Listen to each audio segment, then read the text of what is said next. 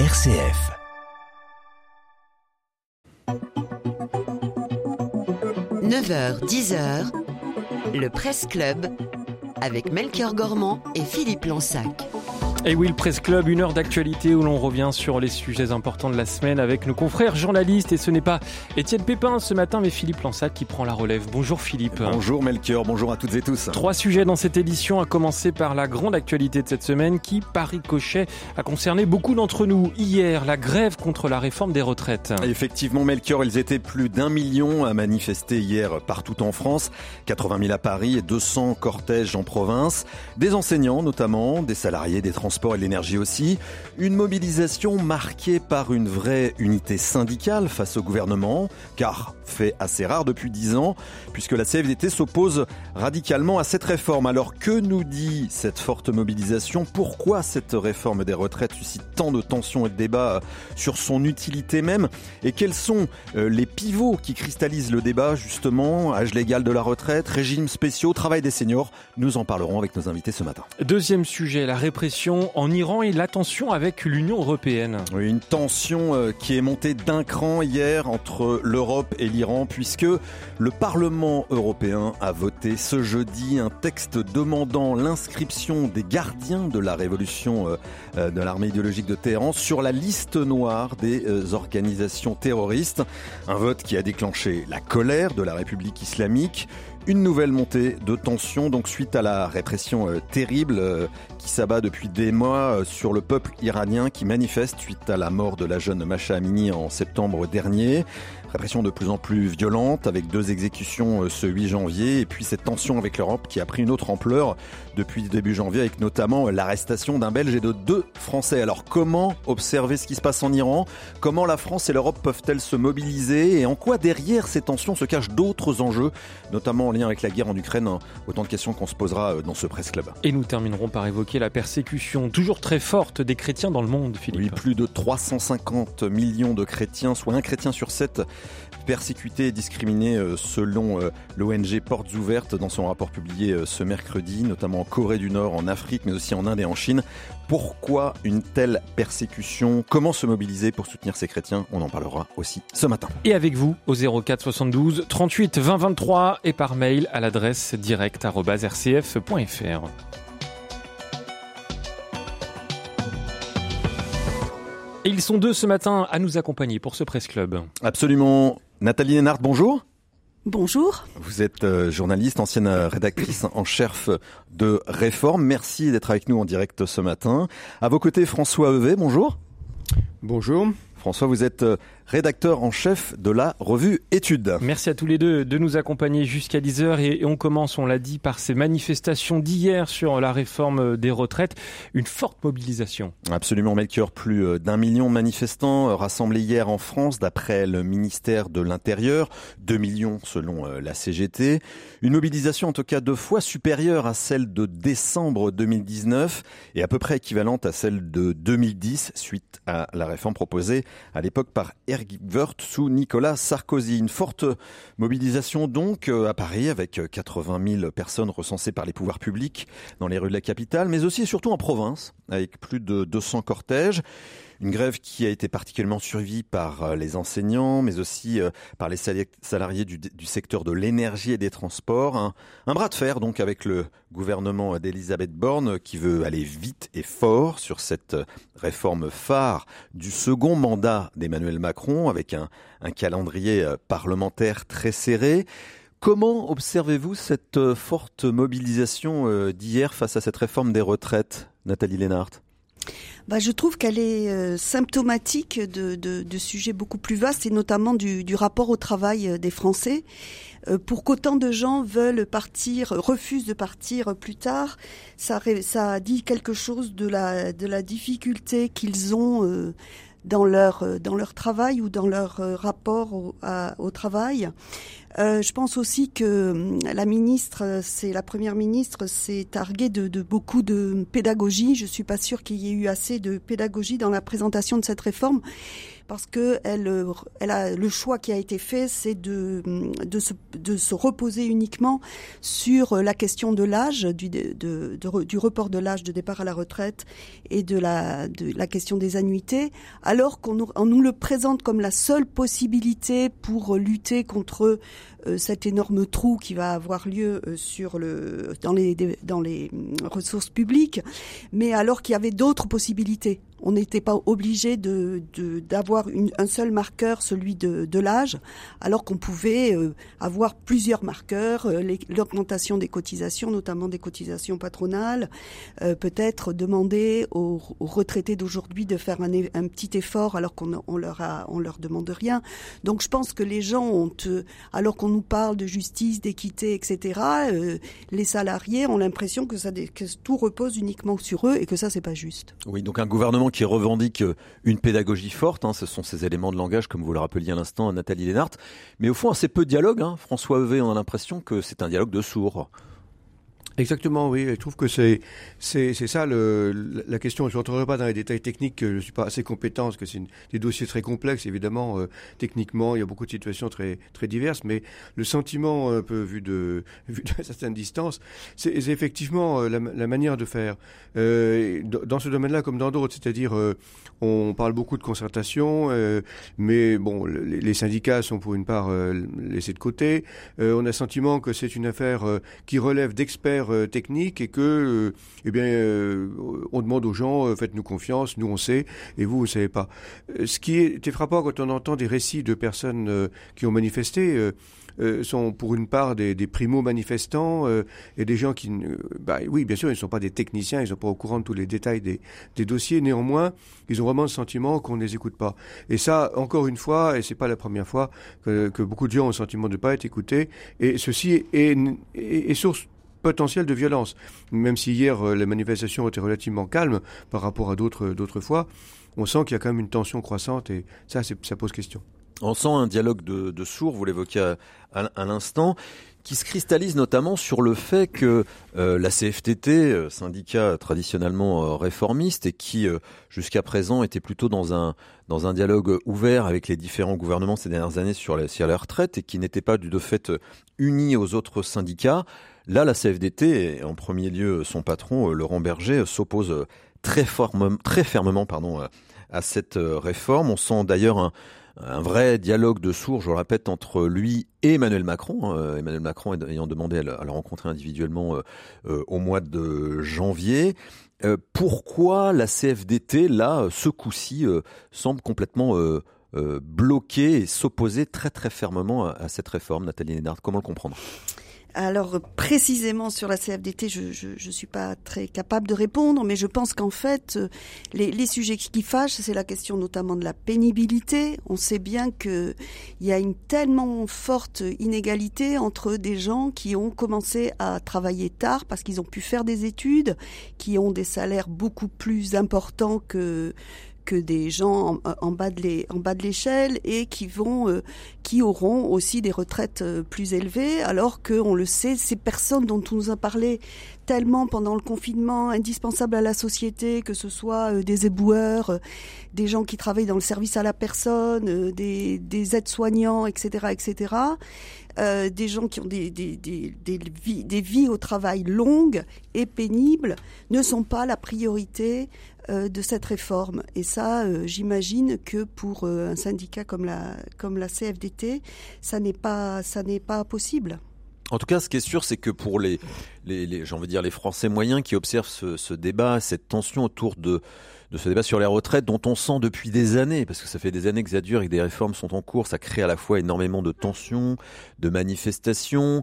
Euh, on sent à la fois que euh, les, les, les, les, gens comprennent, notamment du fait des différents rapports du, euh, du, du, corps, hein, ce, ce, ce, cet institut expert sur sur les retraites, qu'il y a un régime qui est à déficit. On le sent euh, aussi du fait simplement euh, des enjeux démographiques avec euh, des personnes plus de 60 ans qui sont beaucoup plus nombreuses que, que les personnes jeunes, enfin la pyramide des âges qui s'inverse, on le sait depuis années, on, le voit venir.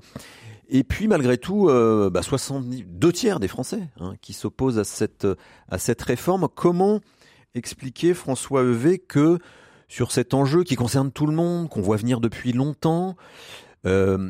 On n'arrive pas du tout à, trouver des pistes de solutions euh, au service de la société tout entière et que, ça génère autant, autant, autant de tensions, François V. Ben, je crois qu'il faut prendre en compte des éléments symboliques. Ça, c'est pas seulement une effort de calcul. Bon, je pense qu'on on sera assez d'accord pour dire qu'effectivement il faut changer les choses. Il y a, des, il y a les, éléments que vous mentionniez euh, d'ordre disons d'ordre rationnel sont euh, sont assez clairs. Euh, mais c'est euh, c'est d'autres éléments qui qui, qui entrent en ligne de compte. Je pense à tout ce qui tourne autour des inégalités. On apprend régulièrement que les 1% les plus riches ont vu leur leur revenu augmenter. voilà. Et puis par contraste, comme rappelait Nathalie à l'instant, les premiers de corvée, comme on a dit bah, eux, ne voient pas tellement leur, euh, leur niveau de vie augmenter. Euh, il y a aussi tout ce qu'il y a autour du, euh, dirais, du sens du travail. Je crois que le rapport au travail est en train d'évoluer de manière assez nette aujourd'hui. on est plus sensible à la pénibilité du travail, on cherche un, travail qui ait du sens. Tous ces éléments euh, doivent être pris en ligne de compte et pas simplement une affaire de calcul euh, qui euh, et c'est là où je crois qu'il y a un dialogue de sourds. J'ai le sentiment que le, le, gouvernement sort des, des, des, des tableaux Excel euh, et montre qu'effectivement euh, ça se voilà on vous démontre que ceci et cela, mais sans forcément avoir bah, oui la, la, sensibilité, je sais pas comment dire, la sensibilité. Encore une fois, je en particulier aux personnes les plus, les plus précaires, euh, qui ont besoin, euh, euh pas simplement, euh, je sais pas quoi, de 10 euros, 50 euros en plus, mais, mais que d'être prises en compte. Ça, je crois que c'est, c'est, c'est on, on, supporte de, de, plus en plus difficilement ces questions d'inégalité dans la société actuelle. Nathalie Lennart. Oui, je, je, je, voulais dire, je crois qu'il y a un autre paradoxe qui est, qui est assez frappant dans cette dans cette réforme et dans ce qui se passe aujourd'hui et hier et ces jours-ci, c'est je trouve la, la grande absence euh, des entreprises, euh, du patronat, alors que euh, donc ils réclament à corps et à cri cette réforme, et en même temps euh, on sait que les grandes entreprises, euh, que les seniors dans les grandes entreprises sont une variable d'ajustement. Quand il y a une baisse d'activité, on connaît tous euh, des, gens qui, à 58, 50, 60 ans, sont à qui on signe un chèque de départ et ils partent. Et, en même temps, donc ils partent et ils retrouvent pas forcément du travail. Et en même temps, on nous dit qu'il faut travailler jusqu'à minimum 64, 60, 65, 67 ans de fait pour arriver à des retraites à taux plein. Or, euh, on, sait bien qu'il y a, euh, beaucoup de beaucoup de, cadres euh, sont, sont encouragés à, quitter les entreprises et ça, on l'entend très peu. On sent en effet une grande contradiction sur ce sujet-là, vous l'évoquiez Nathalie Lénart, d'autant que dans la loi et les annonces faites par Elisabeth Borne, la Première ministre, au début du mois de janvier, est créée une nouveauté, hein, ce qu'on appelle l'index senior, qui va obliger effectivement les entreprises à, mettre en place des plans pour conserver les gens plus longtemps, donc exactement à l'opposé des, tendances qu'on a, a pu voir ces dernières années, et qui pose effectivement la question euh, de la présence dans nos entreprises et de la valorisation des seniors, des personnes avec expérience qui sont, comme vous l'évoquiez, euh, Nathalie, souvent euh, poussées vers la porte de la sortie avec un, un gros chèque. François Evé, en quoi cette question justement du travail des seniors, de, d'ailleurs de la présence des seniors dans notre société, qui sont de plus en plus nombreux, qui sont de plus en plus aussi en, bonne santé euh, à l'âge euh, actuel de, la retraite, euh, est une question au fond de, société, tant dans le champ général de la société, mais que mais dans le champ du, du travail, François V.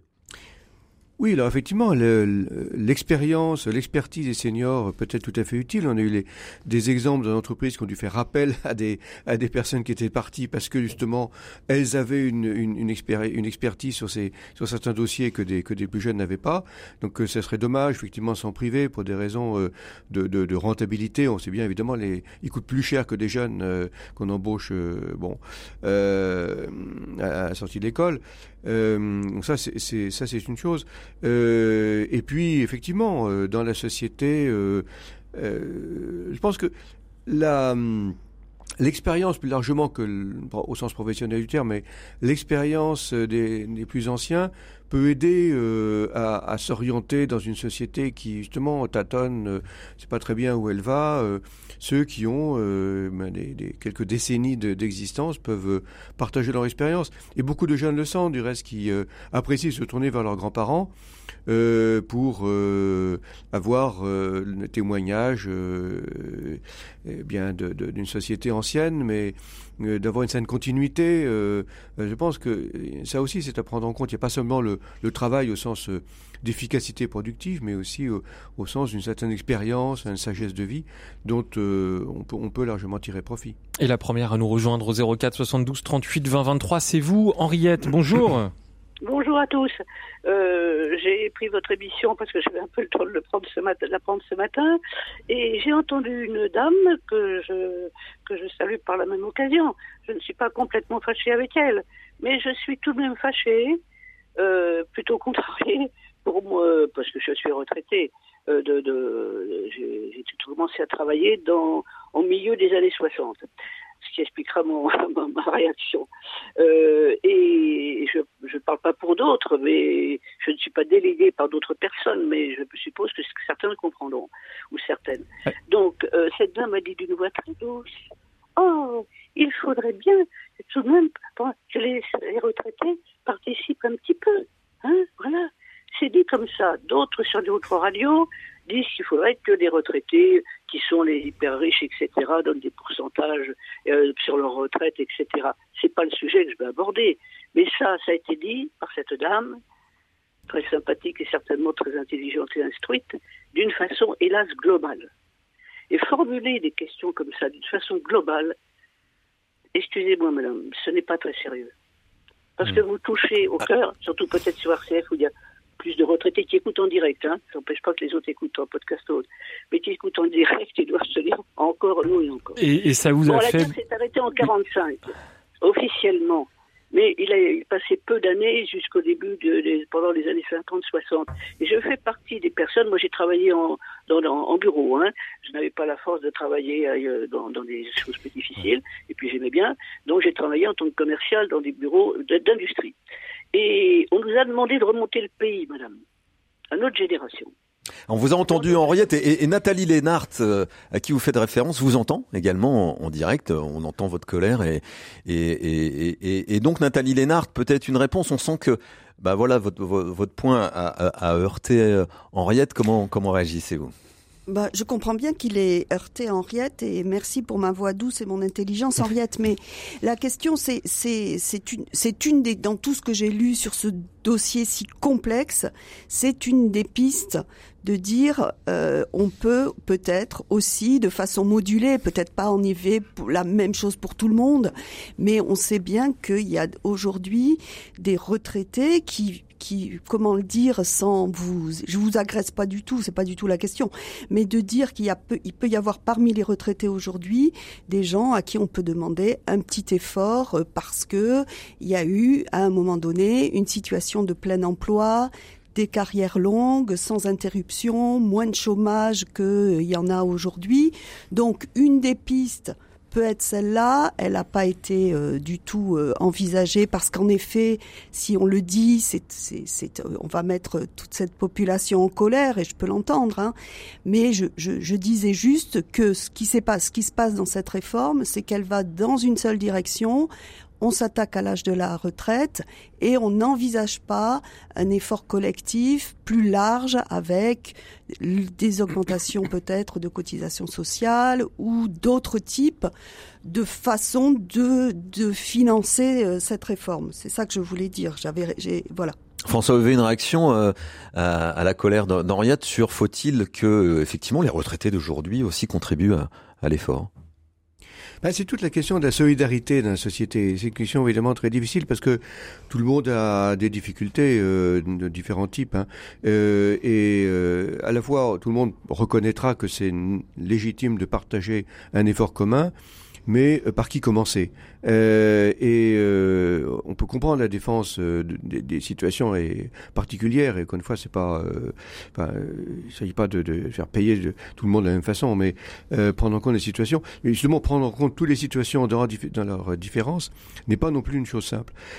comment vraiment donner le sens de la solidarité euh, collective? Et ça, je crois aussi, c'est une responsabilité de la part des politiques qui, qui donnent le sentiment d'être un peu en dehors. Euh, bon, euh, euh, les ministres prennent pas le métro, donc forcément, euh, quand il y a des problèmes dans le métro, euh, ben ils sont, bon, exemple peut-être un peu, un peu banal, mais ils sont, on sent, ils sont un peu à part. Ils sont moins concernés, oui.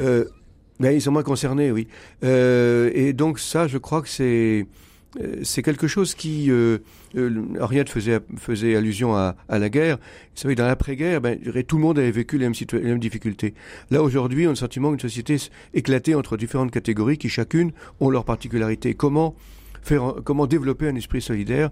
Ça, je crois que vraiment, c'est vraiment un enjeu très important. Euh, pour les temps qui viennent. Pour conclure sur ce sujet des, des retraites, j'aimerais quand même qu'on s'attarde sur un point pivot euh, du débat, donc qui cristallise notamment euh, l'opposition syndicale, en particulier celui du syndicat réformiste qui est la CFDT, mais aussi la, CFTC, c'est la question du euh, recul de l'âge légal, puisque voilà, vous avez peut-être pas en, détail toutes, les réformes et les, les, mesures annoncées par Elisabeth Borne, mais on, on, a parlé du travail des seniors à l'instant avec cet index senior qui est créé.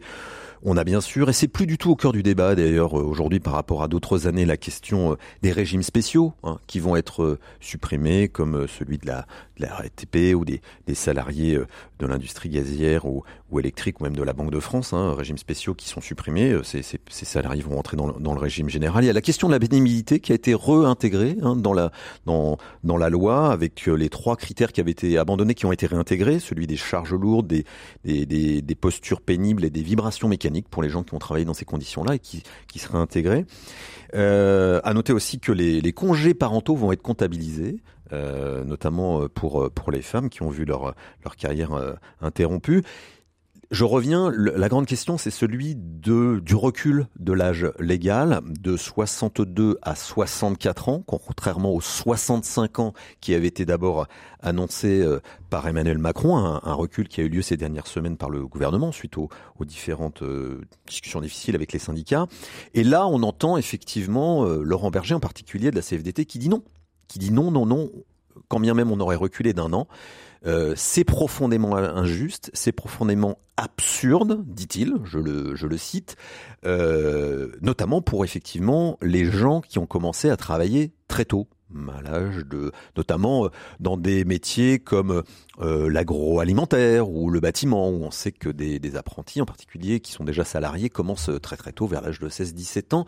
Nathalie Lénart, je, je, reviens sur cette question pour effectivement qu'on qu comprenne ce qui se cache derrière. En quoi effectivement elle, elle cristallise, elle bloque tout, tout, tout, tout, tout, toute la question et en quoi effectivement on peut, on peut considérer qu'il y a un vrai problème autour de cette, cette notion de l'âge, contrairement aux, aux durées de cotisation? Parce que je crois, c'est ce que ce qu'on a dit, je crois que c'est ça ça révèle une, plus largement un problème de rapport au travail. Euh, si euh, c'est un peu c'est un peu caricatural, mais si les gens euh, aimaient profondément ce qu'ils faisaient, s'ils y étaient heureux et si euh, si les conditions de travail leur semblaient bonnes, ils n'auraient pas en tête de partir le plus tôt possible à la retraite. C'est qu'il y a il y a une modification profonde du rapport des, Français et des Françaises au, travail. Et je trouve que ça ça n'est pas ça c'est pas une question qui est comment le dire débattue ou euh, qui qui est prise en compte. Euh, et donc euh, et donc ça, ça se focalise en effet sur tout tout tout se focalise sur sur l'âge, mais c'est c'est bien que ça dit bien quelque chose.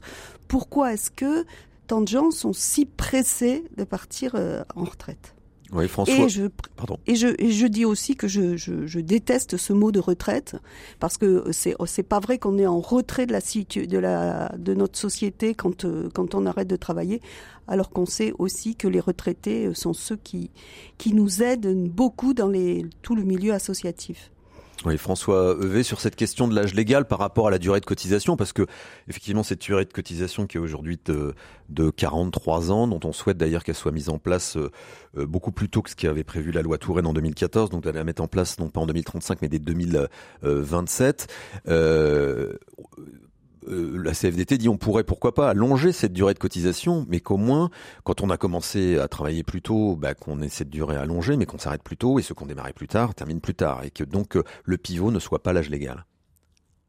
Oui, ben, euh, je, je tout à fait à ce que dit euh, Nathalie pour les, pour les mêmes arguments, effectivement. Et encore une fois, on est ramené à la question de, de, la- de, l'intérêt pour le travail. Effectivement, si c'est un travail simplement alimentaire dans lequel on ne trouve pas beaucoup d'épanouissement, ben, effectivement, on peut comprendre que le, quitter le plus tôt possible euh, est le mieux. Pour faire, et justement, et justement, non pas pour se retirer, mais pour faire autre chose. Euh, beaucoup de, de, de retraits, on pourrait, on pourrait peut-être parler des pensionnés, pour, comme en Belgique. Sont euh, engagés dans du bénévolat enfin, ou, d- ou d'autres tâches qui, qui sont tout à fait euh, importantes pour la société. Donc je crois que effectivement, euh, ça aussi c'est à, c'est à, prendre en compte dans la réflexion commune. Et on aura l'occasion d'en reparler, bien sûr, sur RCF. Je vous invite aussi à, à aller sur notre site rcf.fr où on a tout un dossier consacré à cette réforme des retraites. On fait une petite pause, Philippe. On se retrouve dans un instant pour le Presse Club.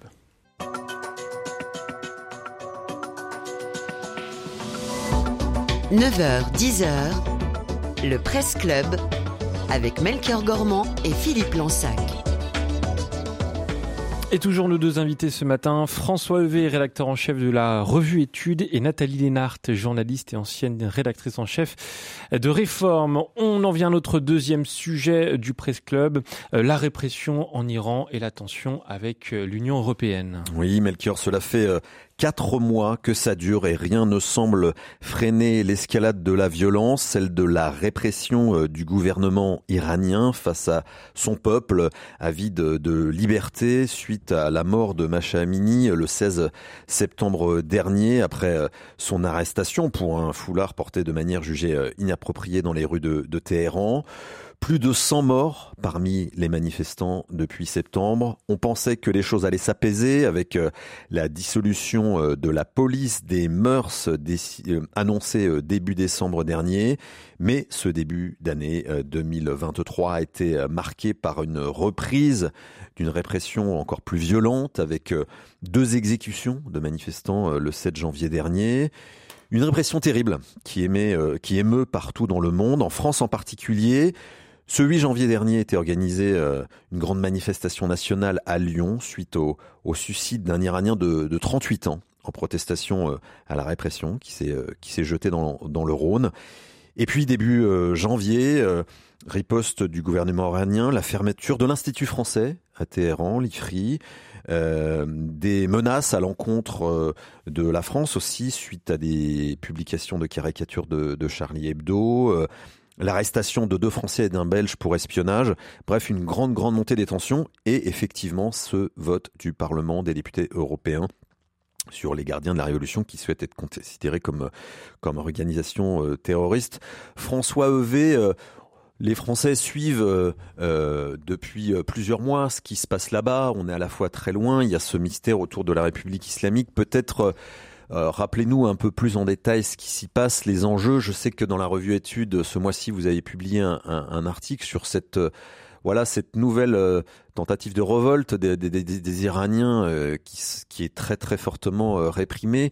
Comment l'observer, comment l'analyser, François Hevé Ben, je crois effectivement c'est très important de suivre ce qui se passe parce que c'est tout à fait remarquable. Le, la mobilisation euh, des Iraniennes et des Iraniens, là, je crois qu'il faut vraiment commencer par le féminin, est quelque chose euh, qui doit qui doit retenir vraiment no- notre attention et, notre soutien. Alors soutien sous quelle forme ça, euh, c'est pas forcément évident euh, de savoir comment, mais au moins au moins être euh, suivre, euh, s'intéresser, euh, s'informer sur ce qui se passe là-bas, parce que c'est vraiment un phénomène euh, euh, nouveau. Il y, a, il y a déjà eu des manifestations. Bon, depuis l'instauration du régime islamique, donc 79, euh, peut rappeler que au début, il y avait un certain soutien populaire. Le régime euh, antérieur, le régime du Shah, était très critiqué par la population, euh, très répressif aussi déjà à l'époque, et beaucoup ont le sentiment que l'instauration d'une république euh, euh, allait apporter des un soulagement, mais en fait, euh, on s'est rendu compte euh, au bout de quelques années que c'était c'était pas le cas. Donc il y avait déjà eu, il y avait déjà eu dans le passé des manifestations, mais jamais à ce niveau-là, et jamais, euh, j'allais dire, de manière aussi large. C'est-à-dire qu'avant, bien sûr, il y a toujours d'abord la, la, frange la plus urbaine, la plus éduquée, qui était critique du régime. Il faut, se rappeler que l'Iran est un pays de vieille culture et de, culture très... Grande culture perse. Hein. de culture perse, exactement, oui.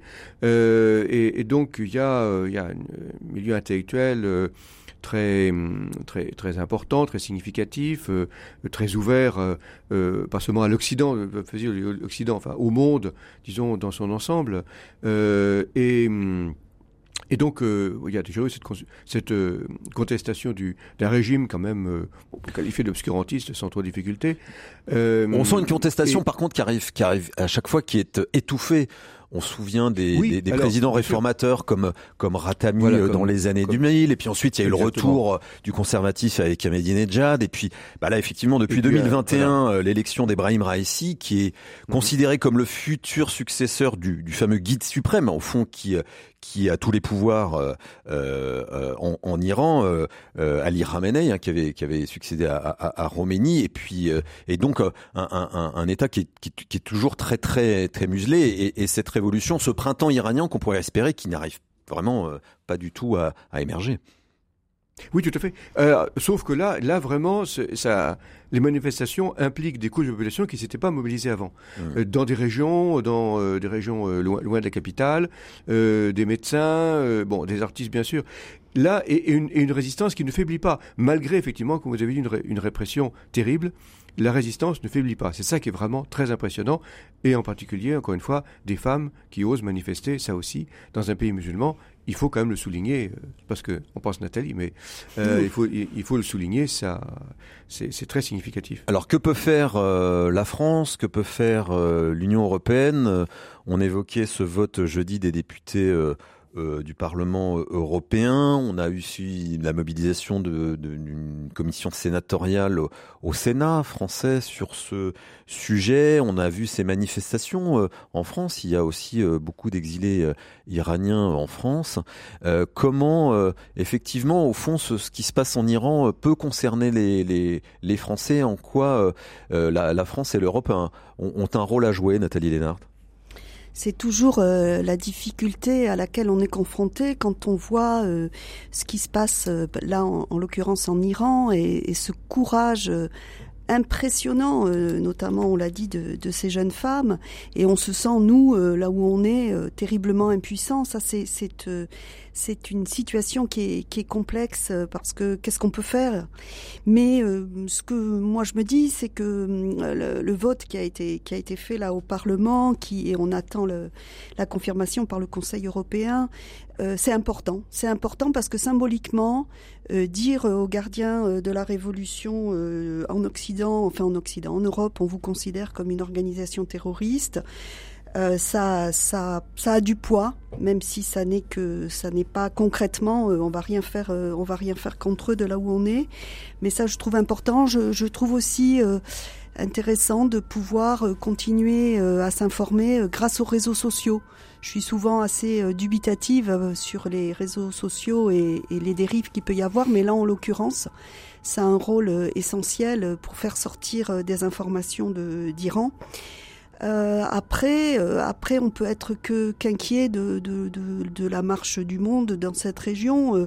quand on sait que donc l'Iran a rejoint ce que les Occidentaux appellent le club des dictateurs qui, qui rassemble euh, bah, des gens formidables, la Russie, la Chine, l'Iran maintenant, et puis le Kazakhstan, le Kyrgyzstan, le Tadjikistan. Euh, euh, des, des, pays et des régimes qui ne sont pas démocratiques, c'est le moins qu'on puisse dire. Donc évidemment, c'est assez effrayant de se dire que on, on, entre dans une autre forme de, de, de guerre, en tout cas de guerre d'influence. donc vous dire qu'est-ce qu'on peut faire? Je, je, sais pas bien. Ce que je peux, si ce que je peux me dire, c'est euh, euh ben, euh, aidons les réfugiés euh, iraniens en France, continuons à être une terre d'asile pour ceux, continuons à soutenir ceux qui se battent ici pour ce pays et, et ses libertés. Et puis, oui, réjouissons-nous que l'Europe dans son unité, puisse essayer de porter, de porter une voix contre, contre ce régime. Alors, on le sent et dans la déclaration euh, des députés européens, c'est assez clair. Il y a à la fois effectivement ce, vote pour l'inscription des gardiens de la révolution de l'armée idéologique iranienne sur la liste des organisations terroristes parce que je l'ai découvert en préparant euh, cette émission. Euh, ces gardiens de la révolution, d'une part, euh, sont extrêmement nombreux et, et sont extrêmement puissants en Iran et, et en particulier aussi interviennent à l'extérieur de, de l'Iran sur des questions internationales et, et, derrière aussi financent, voire exportent des drones en Ukraine enfin des drones, euh, pardon, pour pour l'armée russe euh, face à face à l'Ukraine. Donc on sent que derrière en ricochet, euh, il y a d'autres enjeux. On entend parler souvent du, dossier du nucléaire iranien, mais là, bien sûr, la guerre aussi en Ukraine est, concernée. François Evé, en quoi là se joue, au-delà de la répression interne en Iran, des questions géopolitiques bien plus larges? Ben, évidemment, oui, vous avez rappelé, pardon, vous avez rappelé la présence effectivement du dossier nucléaire où L'Iran potentiellement pourrait avoir les moyens d'acquérir la, bombe euh, nucléaire ou atomique. C'est quand même euh, ce qui pose de sacrés problèmes. Euh, et, donc, c'est sur la question comment traiter avec ce genre de pays qui, ont, qui sont puissants. Si c'est, je si c'était je ne vais pas citer de nom parce que ça risque bon de mal tomber, mais euh, un petit pays sans moyens qui a un système très autoritaire et répressif, bon, c'est pas très compliqué de le de, de le sanctionner. Bon, quand c'est un pays qui a potentiellement l'arme nucléaire, on a bien vu que la Russie, les difficultés euh, qu'on a, euh, qui effectivement faut-il euh, comment dire, euh, le, le, précipiter dans, les bras des, euh, du réseau des dictateurs, comme Talid rappelait à l'instant. Euh, L'Iran soutient la Russie dans cette dans cette guerre.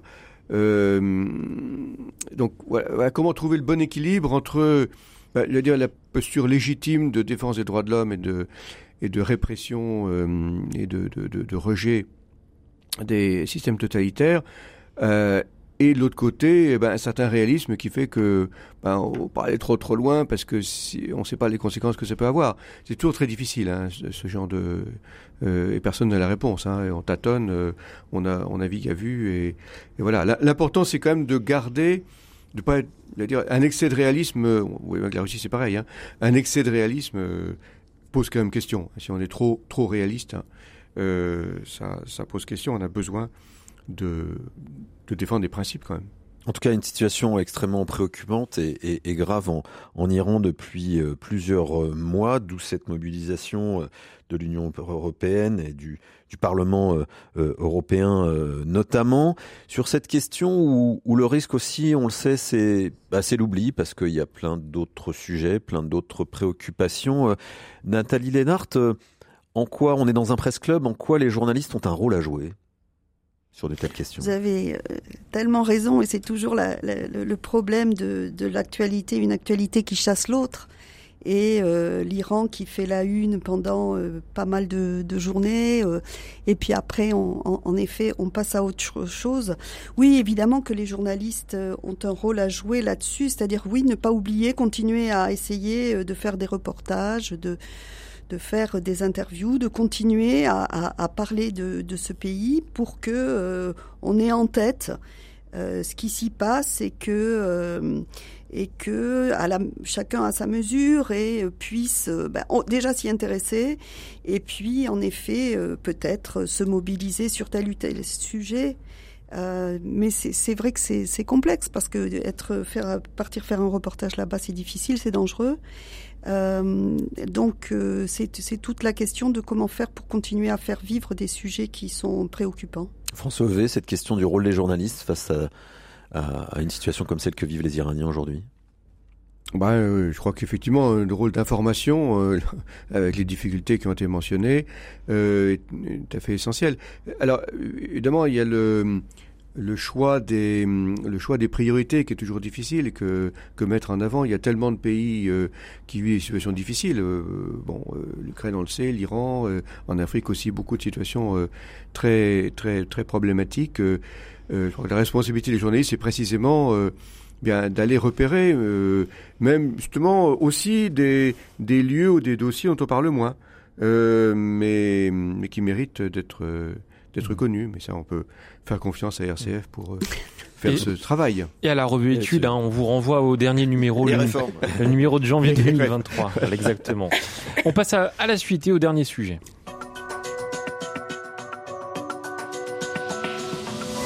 Le Presse Club avec Melchior Gormand et Philippe Lansac. Et on va euh, terminer tranquillement, Philippe, en, évoquant la persécution toujours très forte des chrétiens dans le monde. Oui, Melchior, plus de 360 millions de chrétiens, soit un chrétien sur sept, ont été euh, fortement persécutés et discriminés en raison de leur foi dans le monde en 2022, selon un rapport de l'ONG euh, Porte Ouverte publié ce mercredi 18 euh, janvier. Cette, cette ONG protestante publie chaque année un index mondial de la persécution des chrétiens, recensant toutes les atteintes allant euh, de l'oppression quotidienne discrète aux violences les plus extrêmes. En 2022, sachez que ce sont plus de 5000 chrétiens qui ont été assassinés. C'était un tout petit peu plus l'année précédente. L'ONG a aussi euh, combatté plus de 4000 chrétiens détenus euh, en, en, prison, 5000 kidnappés, euh, et puis des églises fermées, attaquées ou, ou, détruites dans différentes régions des mondes, en particulier en Corée du Nord, mais aussi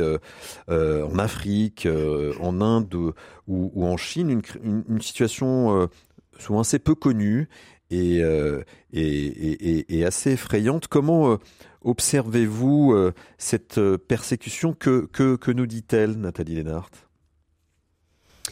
Ce rapport dont vous parlez, il fait le point sur les 30 dernières années et c'est vrai que qu'à le lire, on, on c'est difficile hein, d'être plein d'espérance parce que la situation, elle s'améliore pas du tout, elle s'aggrave. Et comme vous l'avez vu, Philippe, notamment dans les pays africains, qui étaient plutôt préservés jusqu'à présent, parce que, on le pense, c'est dû euh, à l'extension du djihadisme de Boko Haram au, Nigeria qui, s'étend euh, de plus en plus sur euh, de nombreux pays. Et ça, c'est terriblement effrayant. on sait aussi que Boko Haram se sert de, de, la, de la corruption, de la, de la fragilité des populations rendues encore plus fragiles par le réchauffement climatique. Donc en fait, tout est assez lié et donc on a un peu le vertige hein, à lire ce genre de à lire ce genre de rapport. Euh, ce que peut, ce qu'on peut en dire, c'est que là encore, il faut être euh, resté vigilant, l'entendre, euh, voir ce qui peut être fait. moi, je, la seule chose dont je peux témoigner, je suis coprésidente d'une association qui accueille des réfugiés, et parmi ces réfugiés, il y a des gens qui sont dans cette situation, qui sont des chrétiens qui ont fui, qui ont fui la menace de mort et qui euh, essayent de reconstruire une vie ici. Donc euh, ça, c'est un peu là ce qui peut, un tout petit peu ce qui peut être fait euh, à titre individuel. Sur place, euh, place, la difficulté, c'est comment faire pour faire pression sur les régimes pour qu'ils défendent le droit aux minorités religieuses. C'est un sujet éminemment complexe. François Evé, comment vous observez ce, rapport terrible de porte ouverte sur la persécution des chrétiens dans le monde? Alors, oui, deux, deux, remarques qui me viennent euh, spontanément à l'esprit. Euh, la première, c'est la dimension écuménique. Hein. Nous entrons dans la semaine de l'unité des chrétiens, et c'est intéressant de manifester cette solidarité écuménique.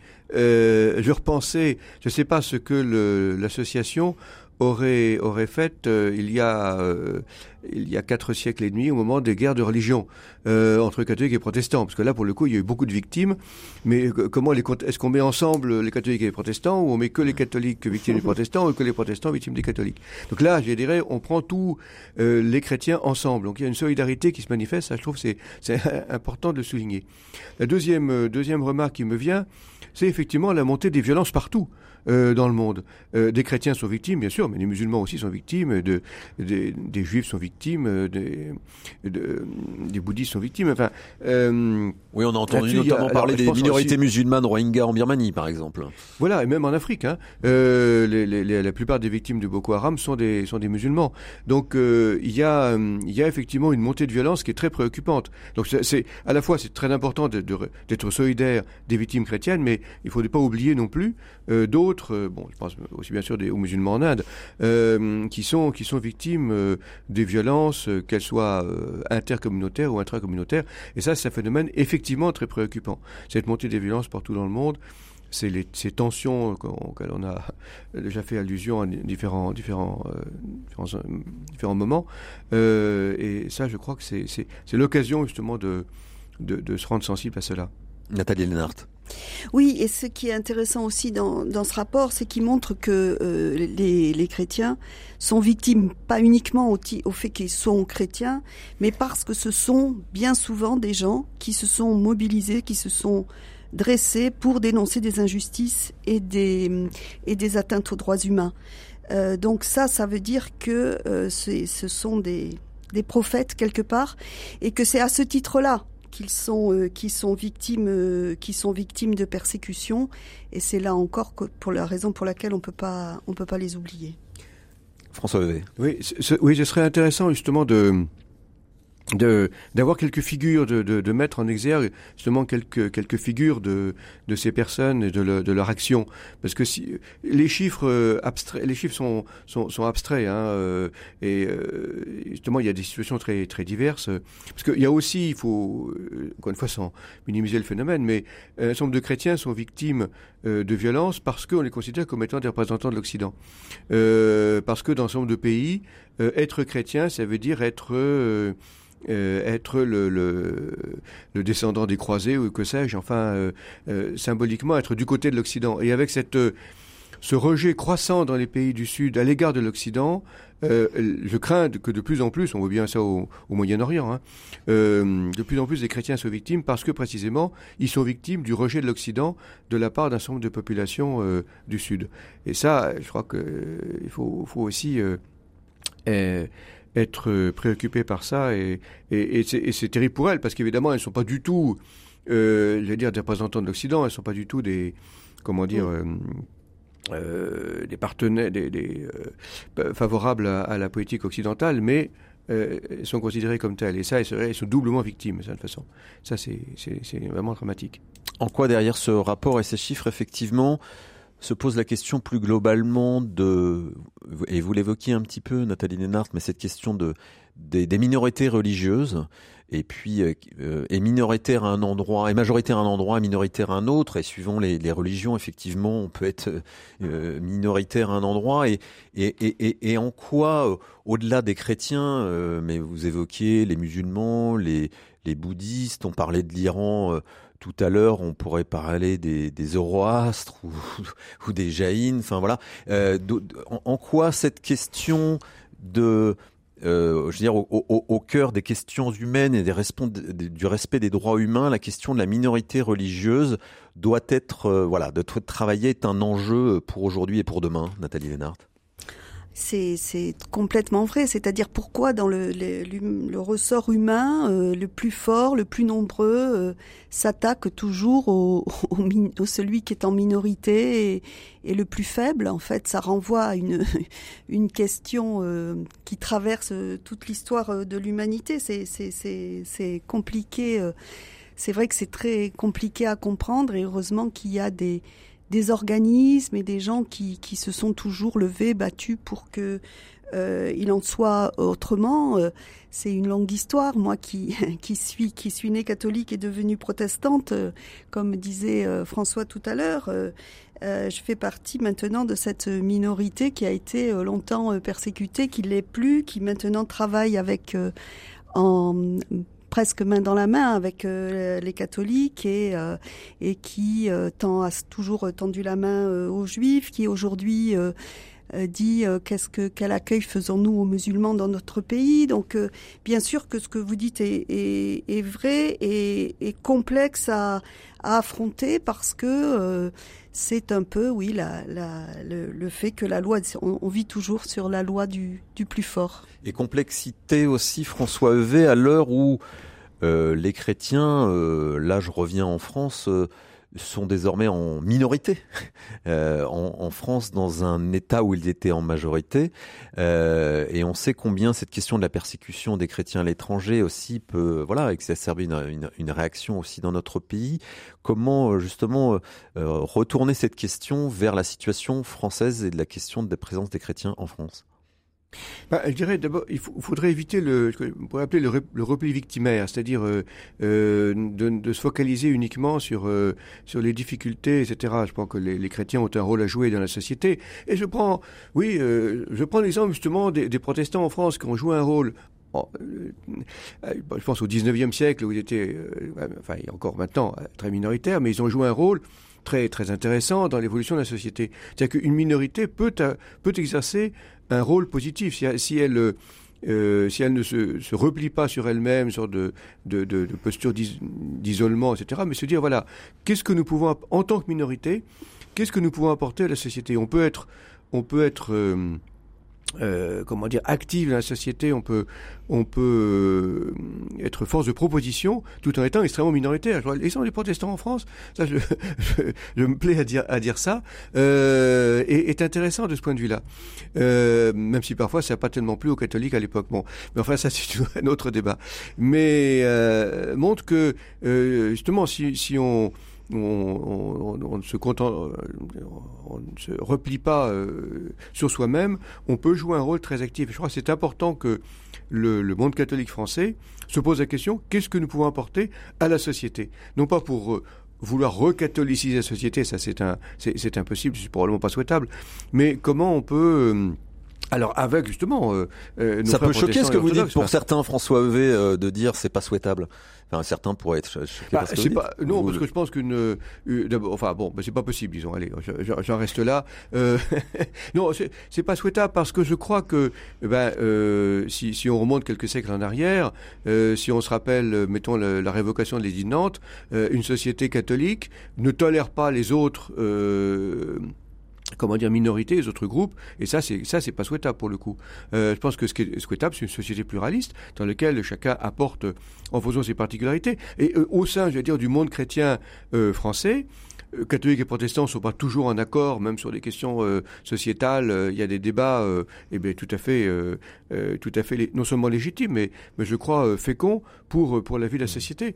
Et je crois que c'est important de travailler à cette direction. Nathalie Lénart, justement, dernier point là-dessus, sur ce risque de repli identitaire face à ce qui se passe effectivement, de la persécution des chrétiens dans le monde. Comment l'analysez-vous? Oui, je crois que là où je suis tout à fait d'accord avec François, c'est qu'on sait que ce sujet de la persécution des chrétiens euh, à l'étranger peut être euh, un outil, euh, comment le, dire, d'un combat très identitaire. Notamment chez les, certains catholiques en France, donc et un instrument politique. Hein, on le sait, il y a eu des, des antécédents là-dessus. Donc soyons vigilants de dire oui, en effet, il y a beaucoup de chrétiens qui sont persécutés, mais il y a aussi beaucoup de d'autres membres d'autres religions qui sont qui sont persécutés. Mmh pour leur foi. Euh, par contre, ce que moi, je, oui, je trouve que ce que ce que vient de dire François est très intéressant, c'est-à-dire que une minorité peut être aussi regardée euh, comme un atout euh, formidable pour une société et qu'une société ne s'enrichit que de l'acceptation et des différences et que euh, quand il, je crois que ce qu'il veut dire, c'est que on va pas retourner vers une société qui serait monolithique et euh, avec euh, une seule une seule religion. voilà, c'est ça, et que tout ce qui est de l'ordre de la diversité, quand elle est, quand on accepte d'aller à la rencontre de la différence, d'essayer de comprendre, euh, est, est, une richesse. Mmh. Et en fait, oui, on, on, on sait que donc, euh, dans le cadre de cette semaine de l'unité des chrétiens, moi, je, je, je pense à, à, deux choses. La première, c'est que je pense que plus on fait ensemble, plus euh, on apprend à se connaître. Donc, c'est plutôt sur le terrain euh, des combats à mener contre la pauvreté, pour l'accueil de l'étranger, que les, les, chrétiens se rencontrent et apprennent à se connaître. Et euh, la seconde chose, c'est que je suis euh, toujours très frappée de voir la méconnaissance euh, que nous avons tous les uns des autres. je ne sais pas combien parmi les auditeurs et les auditrices de FCF savent, savent, par exemple combien il y a de sacrements chez les protestants par rapport au nombre de sacrements chez les catholiques, une question de base. Et donc il y a toujours, moi-même, je connais très mal la, la, la confession orthodoxe, je sais quasiment rien. Et donc, il y a à la fois toujours ce chemin d'une meilleure connaissance de l'autre et, et, ce que je, disais au début, cette idée que plus on fait ensemble pour l'autre, pour le plus petit, pour le plus fragile, eh ben plus on apprend à, se connaître. François Heuvé, pour conclure, puisqu'on arrive au terme de cette émission et qu'effectivement, comme le disait Nathalie Lénart, on est en pleine semaine de l'unité des, chrétiens. On a entendu Nathalie sur ce sujet. Que souhaiter à l'heure de cette semaine pour l'unité des, chrétiens sur ce sujet de l'œcuménisme, François Heuvé oui, bon, on a le sentiment le communisme est un petit peu en panne, enfin avance moins, mais il a beaucoup avancé. Hein. Donc continuer, se rencontrer, se rencontrer, se connaître euh, et, et, et, faire ensemble. Je crois que c'est effectivement euh, en travaillant ensemble, quitte à s'affronter parfois, euh, si on n'est pas toujours d'accord sur, le, sur la même question, mais ça c'est euh, le chemin indispensable pour, euh, aller vers une vraie communion. Immense merci à vous deux.